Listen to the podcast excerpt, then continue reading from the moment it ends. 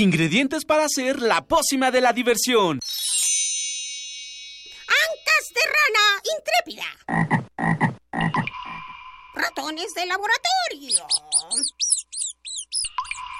Plumas de pollo creativo. Mm, medio litro de carcajadas. Y listo. Revolvemos todo y decimos... ¡Hocus Pocus!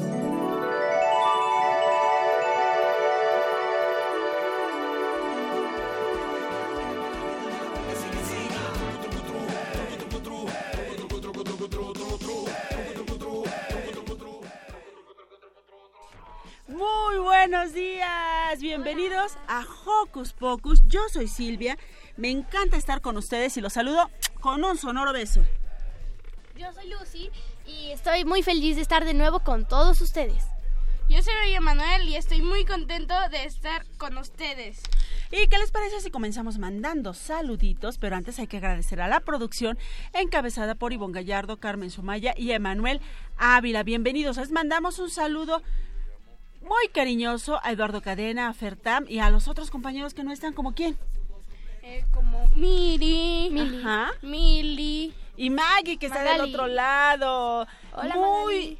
bienvenidos a Hocus Pocus. Y quiero mandarle un saludo a Mini y a Santi, que también es Mini Alex, y a Alex que nos están escuchando. Les mando un beso sonoro. Yo le quiero mandar saludos a mi mejor amiga Sofía, a mi primo Lorenzo y a todos mis amigos de la secundaria. Yo le quiero mandar saludos a mis abuelitas, a mi mamá y a mi hermano que me están escuchando. Eso, saludos al secretario, que tenía mucho que no le mandaban saludos aquí. Ah, también le quiero mandar saludos a mis primas Valentina y Isabela. Muy bien, ¿y qué les parece si comenzamos? Porque hoy en Hocus Pocus... Tendremos la visita de Tamara Quiroz, reportera del noticiario, noticiario Prisma RU, que se transmite en Radio UNAM. Tamara nos hablará sobre su profesión en la sección El héroe de hoy.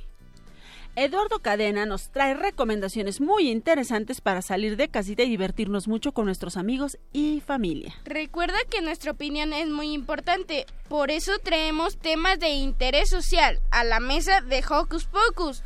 En la sección Dices tú, digo yo. En la que platicaremos sobre el ahorro, un hábito saludable y necesario para todos nosotros los niños para que podamos hacer muchas, muchas cosas. Además tendremos mucha música. Preparando pócimas auditivas. Listas unas fusiones de alegría. Agregamos micrófonos parlanchines y... ¡Comenzamos! Siento que te crezca, dicen las chicas, los profes, los padres, los bullies, mi tío.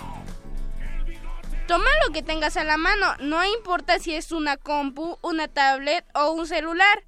Y conéctate con nosotros en nuestras redes sociales. Ya lo sabes, Facebookea con nosotros ingresando a Hocus Pocus Unam y descubre mucho más sobre tu programa favorito. Pero si lo tuyo es el Twitter, búscanos como arroba hocus pocus guion bajo unam y pícale al corazoncito para poder interactuar con nosotros. Y comencemos este sabadito muy musical al ritmo de... Musi... Musiquita de reír de Marina Mayol. Mariana Mayol. de Mariana Mayol que va a tener su temporada de agüita de limón en el Auditorio Nacional. Si a ustedes les interesa ver a Mariana Mayol y su agüita de limón con chía, busquen información porque va a estar muy prontito y si no al ratito les decimos exactamente qué días va a estar. Vamos a escucharla.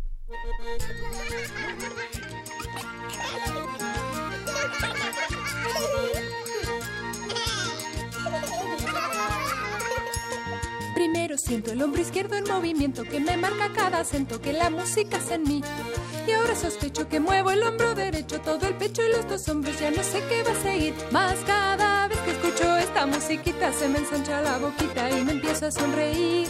Qué cosa loca que se me estire la boca, que me ría cuando tocan musiquita de reír.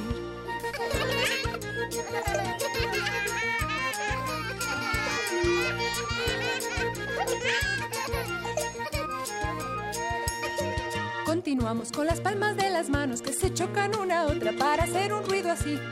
Y ahora empieza a pesarme la cabeza, se me va de un lado al otro, se me mueve porque sí, más cada vez que escucho esta musiquita se me ensancha la boquita y me empiezo a sonreír. Qué cosa loca que se me estire la boca, que me ría cuando tocan musiquita de reír.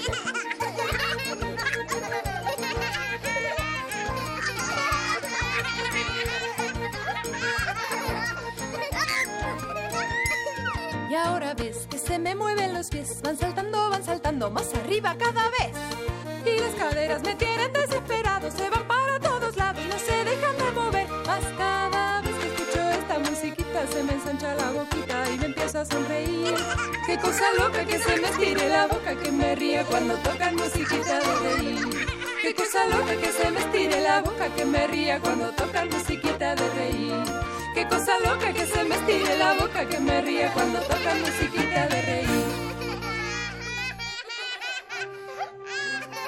¡Es un pájaro! ¡No! ¡Es un avión! ¡No! ¡No! Es el héroe de hoy. Eh, estamos con el héroe que en realidad es heroína de hoy. Vamos a tener que pedirle a Eduardo Cadena que nos ayude a cambiar esa rubriquita. ¿Les late? Sí. Muy bien. Bueno, en la vida diaria de los medios de comunicación nacen diferentes profesiones, entre ellas la de reporteras o reporteros.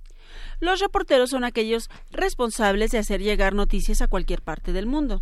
De manera instantánea o elaborada, ellos se encargan de procesar la información y hacerla llegar de manera clara y concisa. Ya se encuentra con nosotros Tamara Quirós, egresada de la carrera de comunicación por la UNAM y reportera del noticiario de Radio UNAM Prisma RU. Hola, buenos días. Hola, bienvenida. Muchas gracias. Hola, Manuel. Hola, Lucy. Hola, Silvia. Qué gusto estar aquí con ustedes y compartir estos micrófonos de Hocus Pocus. Pues aquí estos chamacos ya tienen muchas preguntas que Venga, hacerte. vámonos con las preguntas. Empezamos con Lucy. ¿Qué es lo mejor de ser reportera? Híjole, bueno, bien mencionaste al, al iniciar, Lucy, eh, yo estudié comunicación y periodismo en la Facultad de Estudios Superiores Aragón de la UNAM. Entonces, eh, ¿qué es lo mejor de ser reportera? Que aprendes mucho. Aprendes mucho porque tienes que investigar, tienes que leer, pero bueno, hay, hay diferencias entre ser periodista y ser reportero, porque bueno, el periodista abarca, digamos, todo, pero el reportero, hagan de cuenta que soy como un tipo de recolectora de información. Yo voy a entrevistar, yo voy a conferencias o voy a ciertos lugares para sacar la información. Entonces, ¿qué es lo mejor de ser reportero? Que aprendes mucho. ¿Cuál fue tu experiencia en tu primera entrevista?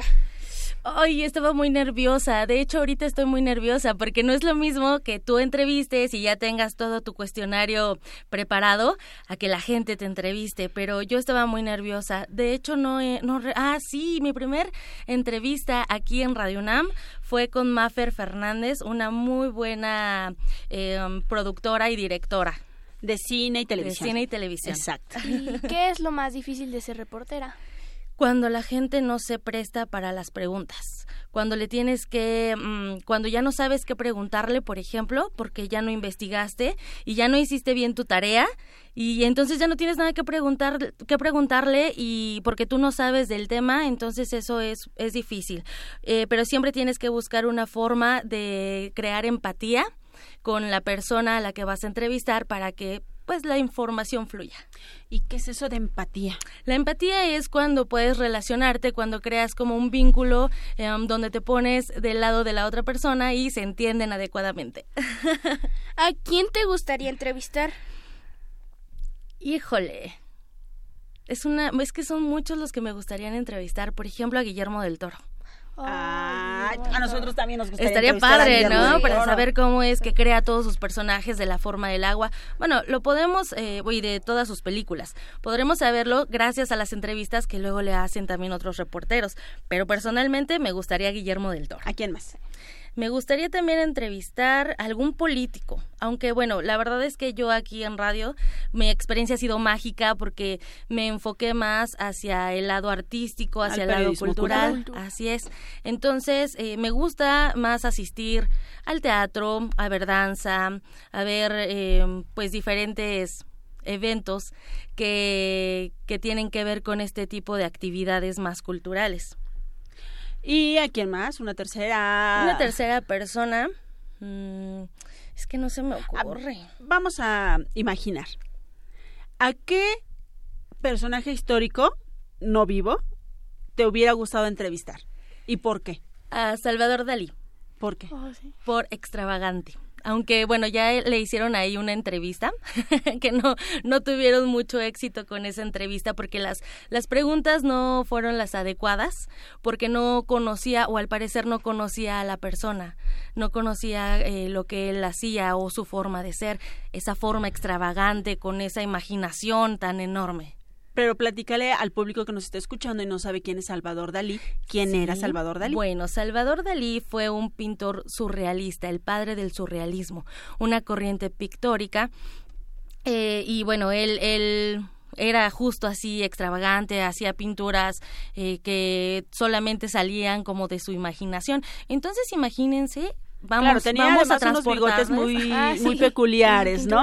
Sí, ahorita nuestra producción va a poner en el Facebook una foto de Salvador Dalí para, que, lo todos lo conozcan. Sí, y que conozcan sus pinturas, porque Me gusta la de los relojes. Ah, muy bien. Exactamente. O sea, imagínate cómo le haces para entrevistar a alguien que tiene una gran imaginación. Pues tú también tienes que tener una gran imaginación para, para idear más o menos qué le podrías preguntar. Sí. Ahorita que hablas de imaginación y de pintores, creo que Miro sería como al ¿Tú- que yo entrevistaría. Sí, a ti, Manuel, ¿a quién te gustaría entrevistar? A Leonardo da Vinci. Ok. ¿Y a ti, Lucy? A mí, bueno, pues yo creo que también a Leonardo da Vinci o a Van Gogh. A Van Gogh. Y saber por qué se cortó su oreja, si es cierto que se la cortó o no se la Yo cortó. estoy haciendo una réplica en óleo de un cuadro pequeño. Bueno, mi papá me está enseñando a pintar óleo sobre tela y estoy haciendo una réplica de La Noche Estrellada.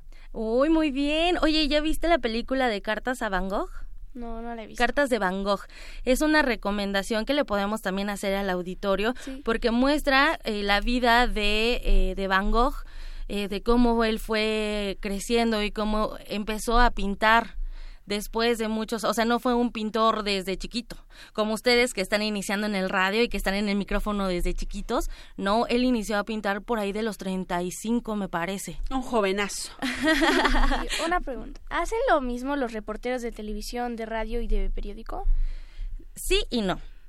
Sí hacemos lo mismo en cuanto a la información y en cuanto, digamos, a hacer las notas. Comúnmente cuando eres, bueno, más bien, cuando eres un, un reportero, debes de tener, para hacer tus notas, debes de responder cinco preguntas muy importantes.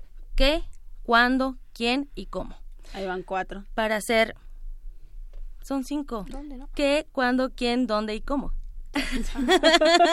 me, me, ay, me espanté, pensé que ya no sabía contar, muchachos. Y entonces, bueno, son cinco preguntas las que tienes que responder para hacer una nota.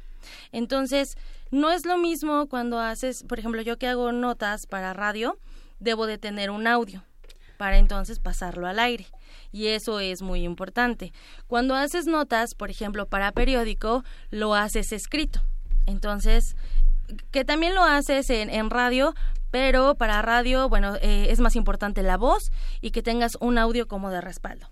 Y cuando la haces para periódico, lo que haces es escribirla y debes de tener una muy buena redacción. Y cuando lo haces para televisión, juntas las dos y también eh, le agregas la imagen. ¿Qué preparación necesitas? Pues yo estudié comunicación y periodismo, entonces ahí te dan todas las bases para ejercer el periodismo, pero además de, de, ser una profesión, creo que también es una vocación.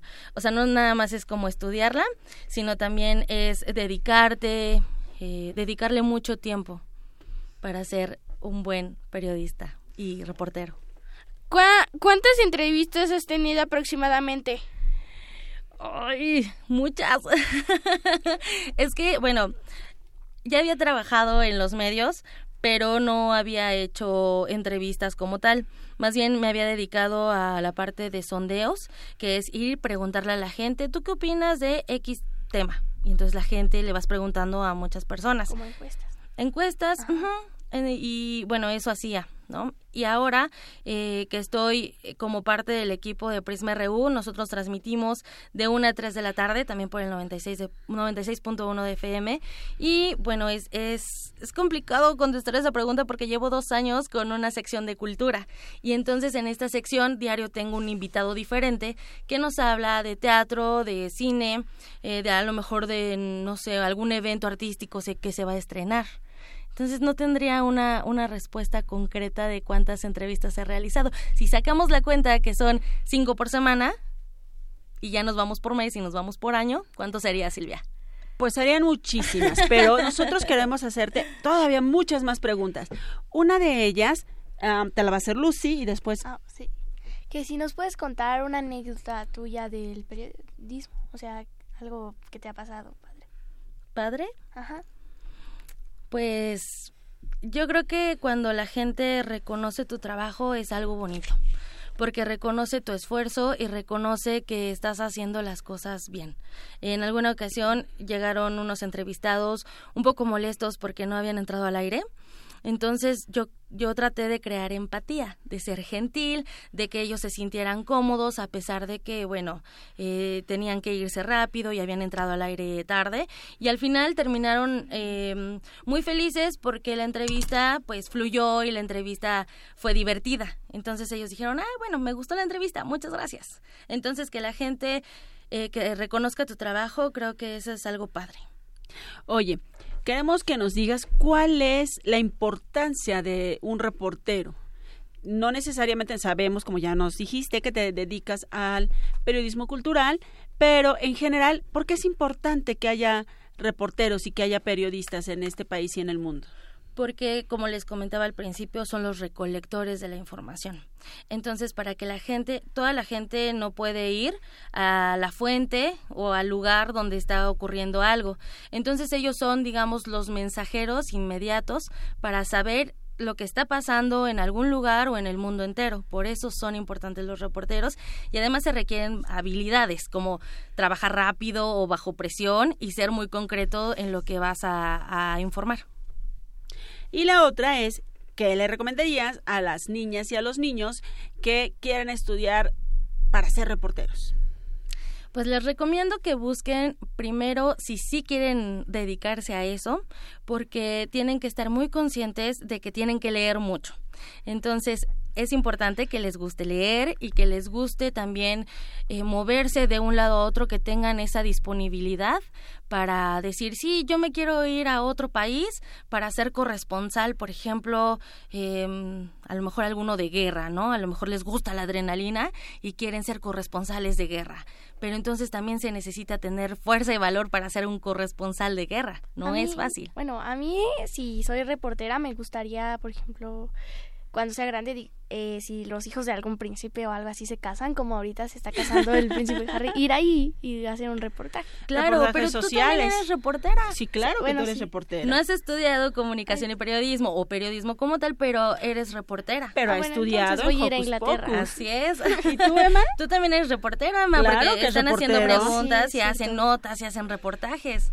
Pues a mí me gustaría estar en la sección de deportes. Ok. Por el básquetbol. Un periodista deportivo. Me gustaría, bueno, ser de los que dicen el clima. Muy bien. También es una buena opción. Queremos mandarle saluditos a Tomás Zamora que nos está siguiendo. Saludos, Tomás. En Facebook a Maos Mago y a Araceli Domínguez. Muchas gracias. Gracias por estarnos siguiendo. Y Tamara, para cerrar esta, esta sección, a nuestros reporteros y pequeños periodistas de Hocus Pocus, ¿qué recomendación les darías? Les recomiendo que sean felices y que disfruten lo que están haciendo. No, no es fácil obtener esta oportunidad de estar detrás del micrófono y creo que es importante que lo disfruten, que se diviertan y que sigan haciendo lo que hacen, pero que busquen la forma de, de aprender más. Siempre busquen aprender más. A lo que sea que se dediquen, bueno, tú Lucy y tu Emanuel que están enfrente de mí, disfruten estar detrás del micrófono porque es algo maravilloso. Y a todos los que nos están escuchando, disfruten lo que están haciendo, no importa a lo que a lo que se quieran dedicar, disfrútenlo. También le mandamos saludos a Armandina Mendoza, al Instituto Universitario de Puebla y a Bob Montes que nos están siguiendo. Saludos, a todos ellos. Damara Quiroz, muchísimo éxito. Muchas gracias por venir a compartir con el público de Hocus Pocus tu experiencia maravillosa. Te queremos y ¿qué te parece si para cerrar te invitamos a escuchar esta rola que se llama La boda del señor Repollo y la señora Espinaca. Es un cuento para que el- para- en voz de Margarita Castillo para que Lucy sienta que está en, En una, una boda, boda real, real. en la boda del la señor boda. Repollo y la señora Espinaca. Vamos a la boda, muchas gracias. Bye. La boda de Don Repollo y Doña Espinaca. Elizabeth Bujakiewicz.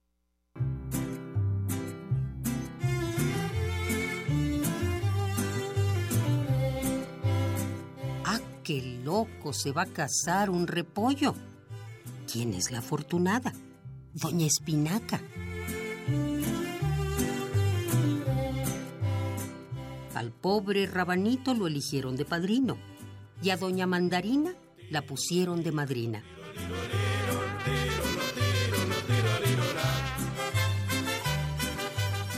Todas las lechugas tapando sus arrugas y vino Don Ajo, quien no podía estar abajo. El cura Zapallo esperando en el altar. Para el colmo las bodas a las cebollas hacen llorar.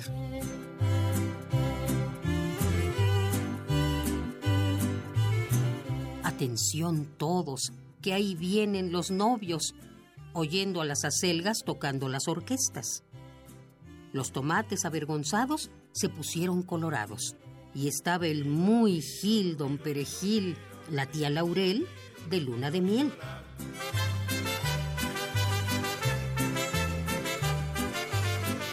Quien sintió su ausencia fue doña Berenjena. Todos contentos formaron cortejo.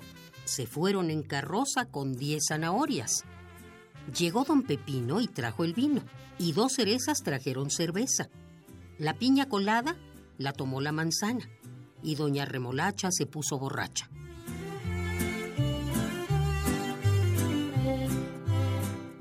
Todo fue una locura, eso no queda duda, y aunque don Ajo se quedó sin dientes, vivieron felices para siempre.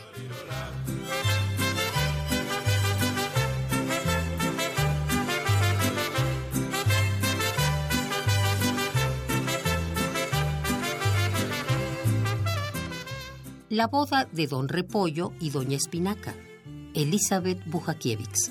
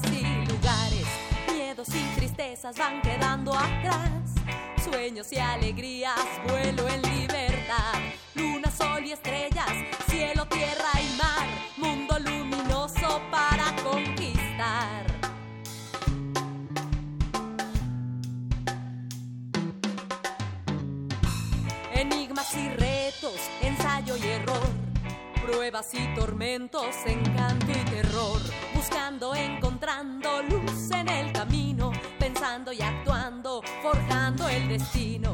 Navegando vamos en la embarcación que formamos todos rumbo a un día mejor.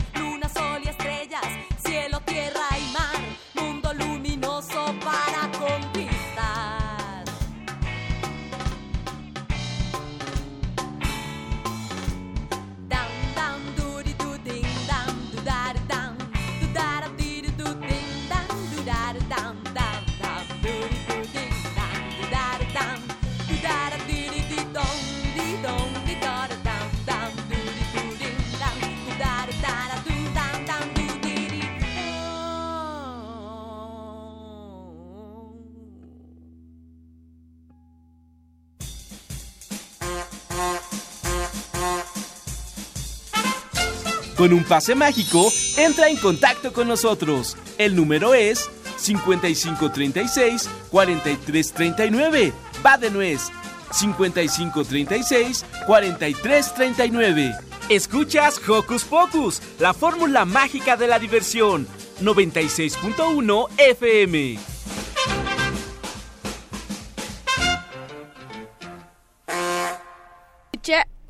Acabamos de escuchar Ensayo y Error de Trébol Trigo.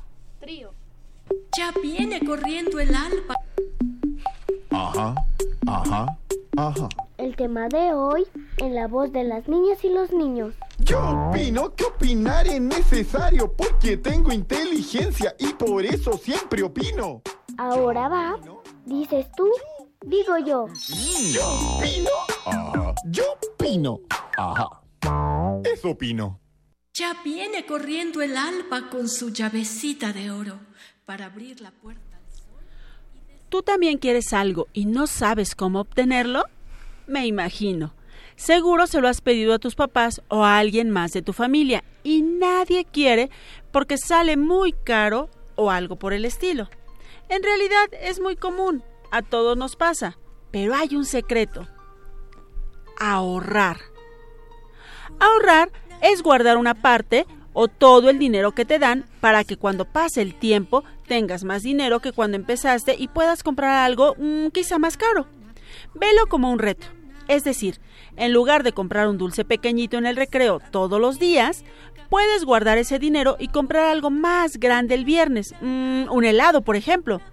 Ahora imagina que no compras nada ese viernes y guardas el dinero por otra semana, y otra, y otra, y así hasta que puedas comprar algo muy grande, un juguete muy deseado o hasta un videojuego. El límite lo pones tú, pero recuerda, debes ahorrar el dinero que no sea necesario gastar. Tampoco se vale que no comas nada en el recreo por ahorrarlo y que luego te duela la panza. Ahora bien, como sabes, ¿cómo saber si tienes que ahorrar? Fácil. Primero hazte la pregunta, mm, ¿qué es lo que quiero? ¿Ya te lo imaginaste? Bueno, ahora piensa, mm, ¿cómo se consigue? Por ejemplo, por ejemplo, por ejemplo, cosas como sacar 10 en matemáticas o meter un gol en el partido, pues no se consiguen con dinero, ¿verdad? Sino estudiando y practicando. Pero si lo que quieres sí está a la venta, lo puedes encontrar en una tienda y tiene un precio, mm, pues entonces eso sí se compra con dinero y aplica para que ahorres. Con esto no quiero decir que lo que no se compra no tiene valor, todo lo contrario. Un abrazo de alguien muy querido o una tarde divertida con tus amigos no tienen precio, pero valen muchísimo más. Recuerda que ganar dinero cuesta trabajo. Seguro tus papás se esfuerzan para que tu familia tenga lo que necesita y ellos muchas veces tampoco pueden comprarse lo que desean. Por eso es tan importante ver lo que necesitas y quieres. Hay cosas por las que vale la pena esperar. Un besito ya me deja con su boquita de fuego. Cosquillitas hace el sol y jugamos luego, luego. ¿Qué tal el tema de hoy, Lucy y Emanuel? Bien. Muy interesante. Yo digo que ahorrar es muy importante. ¿Por qué? Porque, por ejemplo, tú quieres un Xbox que cuesta 10 mil. Santo Dios, ¿tan caro está? sí. Le pides dinero a tus papás y acceden, pero solo te dan mil. Y tú ya no lo puedes comprar. Pero si ahorras, vas ahorrando de poquito a poquito y tienes nueve mil. Por ejemplo, ahorrados. Y luego ves el Xbox y se lo pides a tus papás y ellos acceden y te dan 10 mil. Digo, mil. ¿Mil que te faltan? Pero tú ya tienes los mil y los nueve mil. Entonces tienes 10 mil y te lo compras. ¡Qué chica tan inteligente! Emma. Eh, pues lo, mi- lo mismo por porque yo quiero yo tengo ahorita el del mundial y ¿El álbum o el Ajá, Xbox? el álbum Ajá. el del mundial y pues mis papás no me quieren comprar estampas verdad Pues es que además están carísimas. Ah, están a 14 y dicen que es un desperdicio de dinero y pues ya no lo pienso verdad y pues entonces tengo que ahorrar con lo que me sobra del recreo para así a la salida poder comprarlos Eso es bien importante lo que acabas de decir, Emanuel, porque justamente a veces lo que nosotros queremos no tiene la misma importancia para los demás. Sin embargo, si para nosotros es importante, pues justamente como tú bien dices, tenemos que hacer un esfuerzo por conseguirlo y en este caso es ahorrar. Lucy, ¿tú para qué has ahorrado en la vida? Bueno, yo he ahorrado para un Xbox, para comprarme un... Bueno, eso es raro. Un Xbox ya nos dijo cómo lo logró. Es raro, pero quiero comprarme un Oscar. Es que en una tienda venden Oscars, según. ¿Es ¿De las estatuillas réplicas? Ajá, réplicas del Oscar. No sé por qué, pero quiero uno. Ay, pues deberías mejor ser actriz, directora, fotógrafa, musicalizadora. Te ganas un Oscar y así todos vamos contigo a recibirlo. He ahorrado, ¿cómo se llama? Para comprar minerales, porque... bueno, ¿Minerales? an- Antes, en las clases de yoga que iba, vendían minerales y en algunas otras tiendas también venden. Y yo quiero minerales. Órale, eso está bien padre. También. Emma, Eh, pues yo quiero para Funcos. ¿qué son funcos? Son esos tipo muñequitos pero cabezones. Ah, ya. Y pues a mí me agradan. Y también para set, sets de Lego. Wow, que también salen un poquito caros. Sí. De hecho, también estoy ahorrando para Legos y para unos libros que me gustan mucho que se llaman Los Gatos Guerreros. Claro, porque ustedes no pueden verlo, pero ahorita le toman una foto aquí a, a Lucy y trae uno de sus gatos. Perfecto, uno de los gatos guerreros. ¿Yo para qué he ahorrado? Bueno, yo he ahorrado para para comprarle un regalo a mi mamá. He ahorrado para comprar algo que me gusta mucho, por ejemplo, una bolsa. He ahorrado para comprar regalos para mi Santi. He ahorrado para ir de vacaciones. Y me cuesta mucho, mucho, mucho trabajo ahorrar. Porque de repente me distraigo. Veo cosas. De repente me distraigo. Veo cosas así muy bonitas y digo, ay, yo quiero eso. Y entonces saco dinerito de mi bolsa y me lo compro. ¿Y qué creen que pasa entonces? Ya no tienes dinero. Entonces, justamente en la introducción de, esta, de este tema decía que es importante ver qué cosas realmente necesitamos o qué cosas no. Ah, muchas veces los niños compramos o gastamos en cosas que no necesitamos, sin embargo, que nos gustan mucho o que queremos. Yo no necesito ese Oscar. Efectivamente, pero el libro sí, Ah, por bueno, ejemplo. Puede ser que sí, también lo necesito. O también, a, a pesar, como bien decía Emanuel, vemos las cosas diferentes. Quizá no nos parezca tan importante tener el álbum del Mundial lleno, pero sí es importante tener un set de Lego porque eso te va a permitir, Emanuel, practicar, usar tu creatividad, jugar, que es un derecho muy importante, como nos decía la semana pasada nuestra abogada general, Mónica González Contró. Jugar es algo bien importante y cuando se trata de juegos que nos ayudan a desarrollar nuestra creatividad, que nos ayudan a crecer, que nos ayudan a desarrollar habilidades, eso es importante. También es, eh, a ver, ustedes que son los expertos, ustedes que son los expertos, díganme, porque yo ya les dije, yo me distraigo muchísimo. Yo lo que hago es veo algo y veo un helado de chocolate y digo, ay, este helado de chocolate lo tengo que comprar. Y de repente veo un trozo de chocolate y digo, este trozo de chocolate también lo tengo que comprar. Entonces, ustedes que son expertos ahorrativos, ¿qué me recomiendan? Pues yo te recomiendo que destines, digamos, 50% de tu dinero a ahorrar y 50% de tu dinero a gastártelo en lo que quieras. Ya dijo Lucy, ¿eh? que conste. Pues nada más a comprar lo que está pues baratito, ¿no? Para no gastarte todo. Bueno, también digo que nos merecemos algo bueno. ¿Nos merecemos qué? Algo bueno y de vez en cuando hay que gastar. De vez en cuando hay que invertir porque a eso no se le llama gasto, a eso se le llama inversión. También es importante distinguir justamente que si hacemos una inversión en nosotros y que eso nos va a redituar beneficios, como ya dijimos, la de cultura, de aprendizaje, de todo, de, de todo esto, es eso es importante. ¿Y ustedes en qué guardan su dinero? ¿Cómo es su alcancía? Eh, top secret. Es una... Es un secreto mi alcancía. Es una... Bueno, les voy a decir, pero no vayan a mi casa. Es una lata de Coca-Cola que parece una simple lata de Coca-Cola, pero le giras una rosquita y adentro está mi dinero.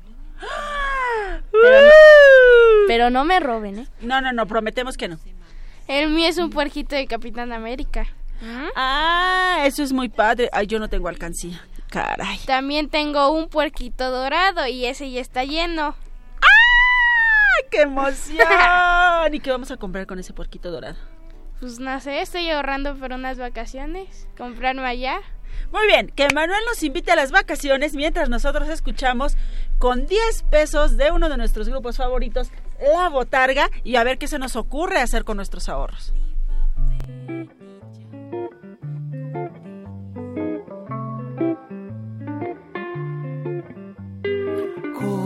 10 pesos del domingo mil cosas quise comprar.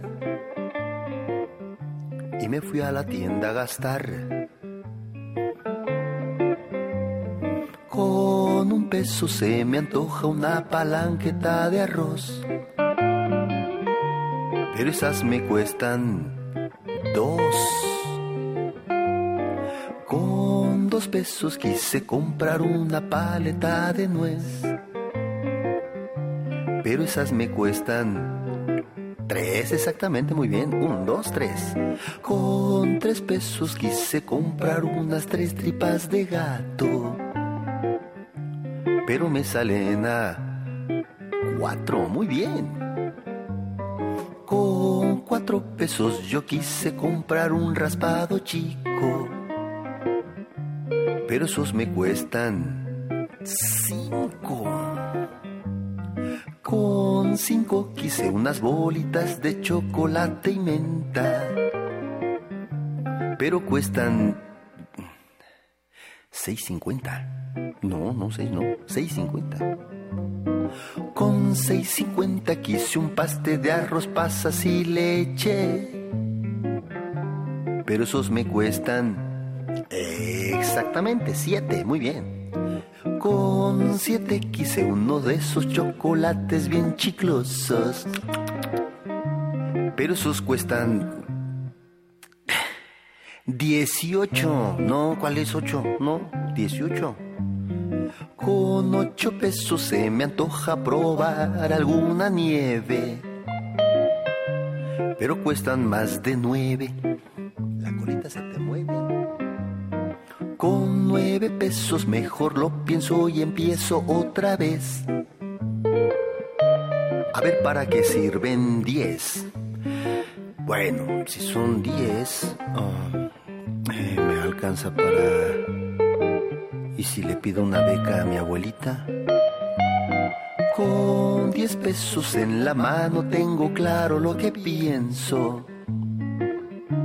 Que necesito un aumento.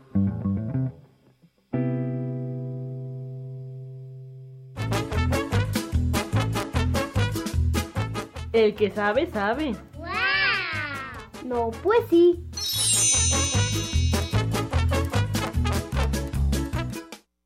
Ya está en la línea de Hocus Pocus nuestra experta, pero antes de eso debo decir que mis amigos de la botarga son la neta del planeta, que ellos sí me entienden y que al igual que ellos yo también necesito un aumento.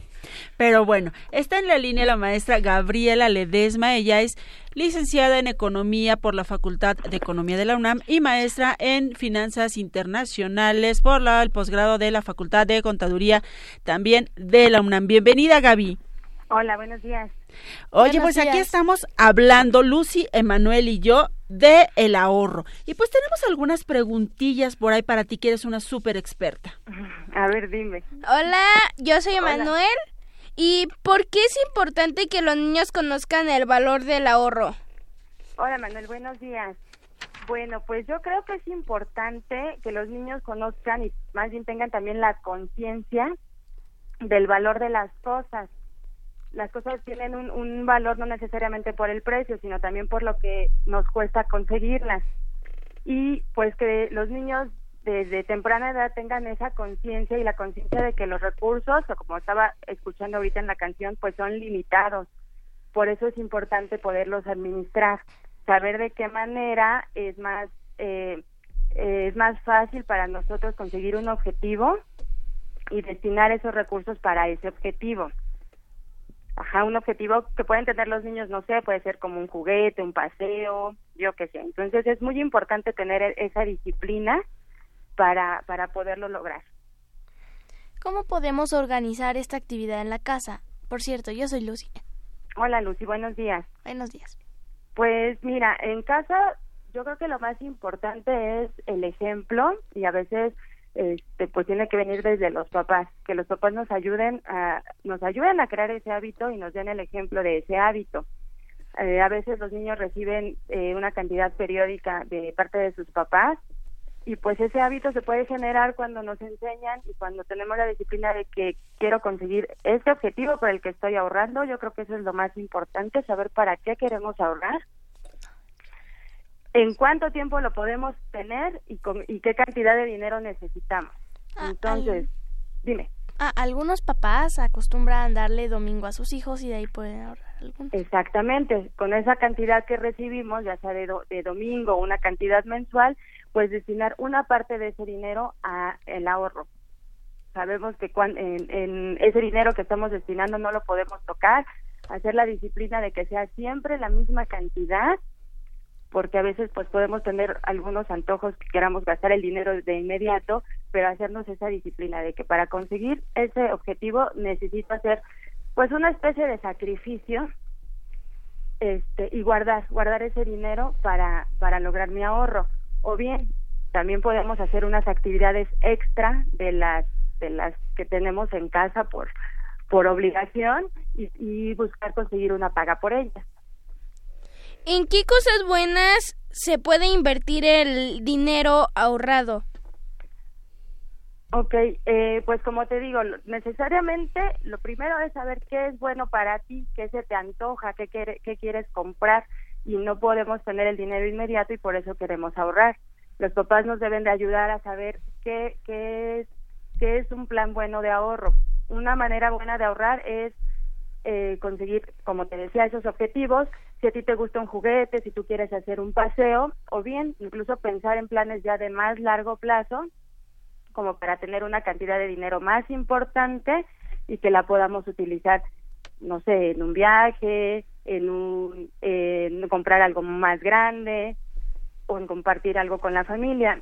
Incluso como adultos, pues esa disciplina es importante que se nos quede para eh, tener una inversión y siempre estar con- eh, considerando que en una emergencia tenemos un dinerito ahorrado por el cual podríamos echar mano. ¿Cómo puede toda la familia participar en esto? Pues es importante que los papás se hagan partícipes de esto y pues como todos los hábitos que se generan eh, con el ejemplo. Podemos hacer también objetivos familiares de ahorro y hacer, no sé, si me ocurre una alcancía familiar en la que todos estemos de acuerdo a las posibilidades de cada uno aportando eso a esa alcancía para lograr e- el ahorro familiar. Y ese ahorro, insisto, se puede destinar a un objetivo este, de, un, de una compra o se puede destinar a tener siempre ahí un dinerito ahorrado para echar mano en caso de que necesitemos algo, algún imprevisto o de repente un antojo que podamos tener. Oye, Gaby, tú hablabas de hábitos, de disciplina. Sin embargo, ah, pues no toda la gente lo tenemos. Para los que no tenemos ese hábito y quizá ya tenemos nueve, diez años o un poquito más, ¿qué nos recomiendas? ¿Cómo podemos empezar? ¿Cuál sería el 1, 2, 3 para el ahorro? Pues el 1, 2, 3 te lo pondría tan sencillo como que ¿para qué quiero ahorrar? Una vez que yo ya sé para qué quiero ahorrar, cuánto necesito ahorrar y en qué tiempo con mis recursos, porque sabemos que a ver, algunos nos va a costar un poquito más de trabajo que a otros o un poquito más de tiempo que a otros. ¿En cuánto tiempo lo puedo conseguir? Y ya que tengo eso bien claro, ahora sí entra esta parte de la disciplina. Y yo ya vi que tengo que lo que voy a ahorrar, me- eh, lo que voy a comprar me va a llevar mm, 10 semanas de ahorro, pues estrictamente en esas 10 semanas voy a hacer la disciplina de guardar lo que yo ya pensé. Es decir, no importa si ganamos mucho dinero o ganamos poquito, si nos dan mucho domingo o nos dan poquito, hacemos la cuenta con base en el domingo que nos dan o en lo que ganamos y de ahí decimos, bueno, tanto para esto, tanto para aquello, tanto para, para esto y es ahí donde entraría la parte que tú decías de siempre poner la misma cantidad en ese ahorro. Exactamente, exactamente, es y esa es precisamente la disciplina si nosotros ya tenemos bien nuestro plan, es prácticamente hacer un plan que quiero, cuánto me cuesta y con mis recursos cuánto tiempo me va a llevar. Y, no me voy a salir de ese plan. Ah, ¿Y qué pasa si quieres comprar algo limitado y que no tienes tanto tiempo para comprarlo? Pues podríamos aquí entrar con estas actividades extra que habíamos dicho. O sea, a lo mejor el tiempo en el que yo puedo conseguir ese dinero no es el que yo necesito y lo necesito antes, tendría que hacer uso de otros recursos. A lo mejor hacer actividades extra en casa o hacer actividades extra eh, pidiéndole permiso a los papás de ir con un vecino a ayudarle a, cortar el pasto, o ayudarle a lavar los carros, o buscar nuevas fuentes de, de dinero de las que yo me pueda hacer este de algunos recursos extra. ¿Cómo se puede ahorrar más rápido y fácil? Pues la rapidez entonces también a lo mejor nos implicaría, insisto, un poquito más de sacrificio. Si en lugar yo, yo quiero comprar o tener mi objetivo más rápido, necesitaría guardar un poquito más y sacrificar lo que tengo que gastar hoy por gastarlo mejor en un futuro. Y si yo pensaba guardar la mitad de mi domingo, a lo mejor lo guardo todo y de esa manera consigo mi objetivo más rápido.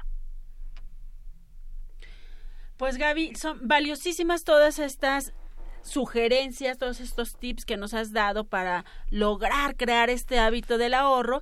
Te agradecemos muchísimo que hayas compartido con el público de Hocus Pocus toda tu experiencia. ¿Y qué te parece si para despedirnos te invitamos a escuchar Robin Hood con Mario Iván? Que él creo que era de los que hacía negocios rápidos. Exactamente. Muchas gracias, Gaby. Muchas gracias. Buen día. En la corte del gran señor entonan los juglares las poesías del trovador y sus más bellos cantares. De un valiente caballero y su hermosa damisela, con laúd, canto y vihuela, la noticia corre y vuela. Las fanfarrias sonando están. Esta historia va a comenzar la época medieval. Robin Hood fue leyenda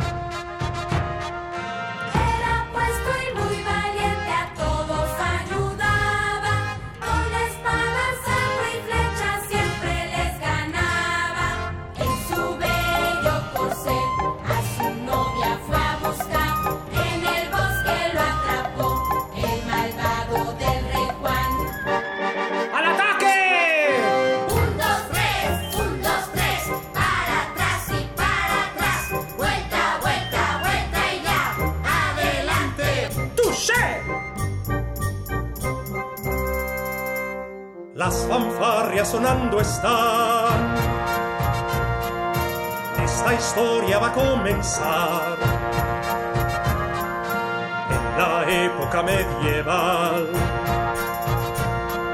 Robin Hood fue leyenda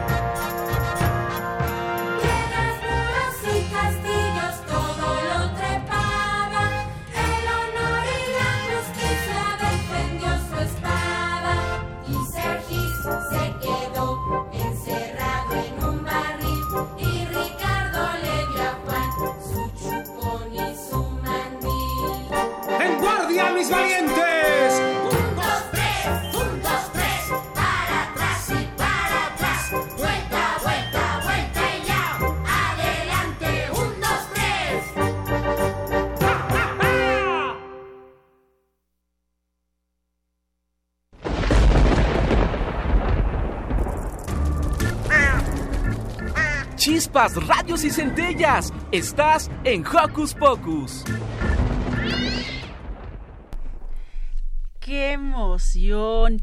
ya tenemos toda la información para poder juntar nuestras moneditas y lograr grandes objetivos de ahorro. Por cierto, chicos, ¿ustedes qué van a hacer el fin de semana? Pues yo no sé, mañana voy a tener que ir a misa. Eso me parece Yo igual muy voy a bueno. misa. Eso me parece muy bueno que la gente que practica su religión haga los deberes que le corresponde. Y para los que todavía no saben qué hacer y también para ustedes para decirles qué pueden hacer después de misa, Eduardo Cadena nos dejó preparada esta información. Vamos a escucharla. ¿Qué hacer este fin de semana? Ver, escuchar, sentir, reír, disfrutar. ¿Qué hacer en tu tiempo libre? Aquí te recomendamos.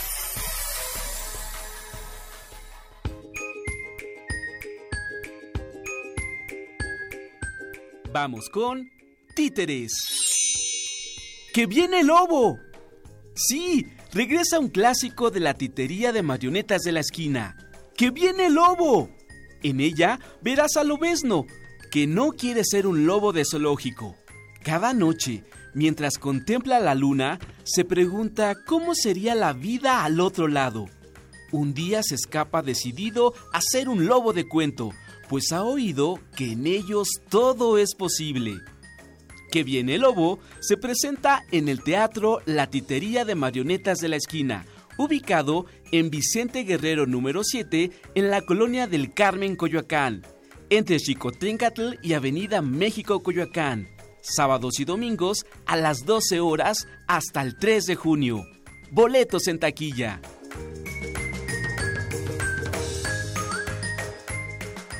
Seguimos con cine. El ángel en el reloj.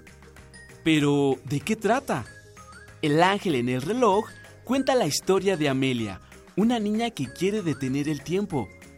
Al tratar de hacerlo, conoce a Malachi, un ángel que vive dentro de su reloj cucú.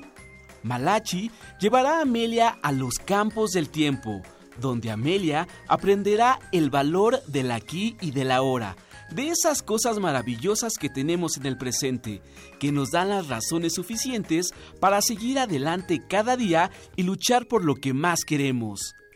El ángel en el reloj. Consulta tu cine más cercano.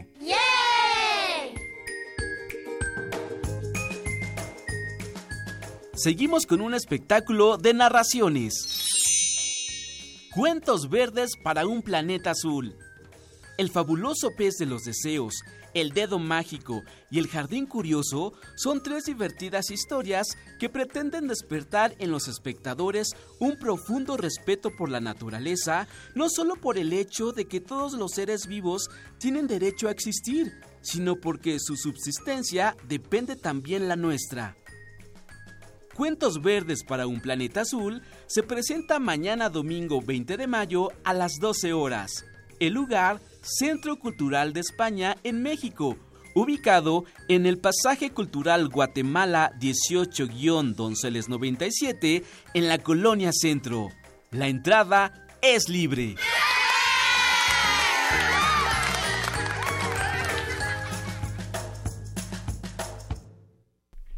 Muy bien, pues ya tenemos muchas opciones a las cuales podemos asistir en este fin de semana. Recuerden que lo más importante, como ya dijimos, es pasárnosla bien, ahorrar, hacer cosas positivas para ayudar a nuestra sociedad, a nuestra familia, a nuestro planeta. Lucy, ¿qué te parece si le das un mensaje final a nuestros radioescuchas y te despides? Bueno, pero ¿qué clase de mensaje? El que tú quieras. Ah, bueno, pues yo les digo que siempre sigan sus sueños y que sean lo que quieran ser y que también ahorren porque a veces van a va a haber cosas que van a querer. A veces lo vamos a necesitar. Sí. Adiós. Eh, yo soy Emanuel y nos escuchamos la próxima. Eh, y yo les quiero mandar una reflexión sobre el ahorro porque es muy bonito y luego para nuestra nuestros sueños que queramos cumplir con eso lo podemos cumplir, ¿no? Exacto, es muy bonito. Creo que lo más bonito es a la hora de abrir la alcancía y que esté llena, claro. Yo soy Silvia, le agradezco muchísimo a toda la producción y a nuestro operador. Sí dijimos, el comandante de los controles intergalácticos de hoy fue Emanuel Silva. Muchísimas gracias, gracias a nuestra producción Ivonne Carmen. Emanuel, yo soy Silvia, me despido de ustedes con un sonoro beso. Adiós. Adiós. Radio UNAM presentó el espacio donde las niñas y los niños usan la magia de su imaginación.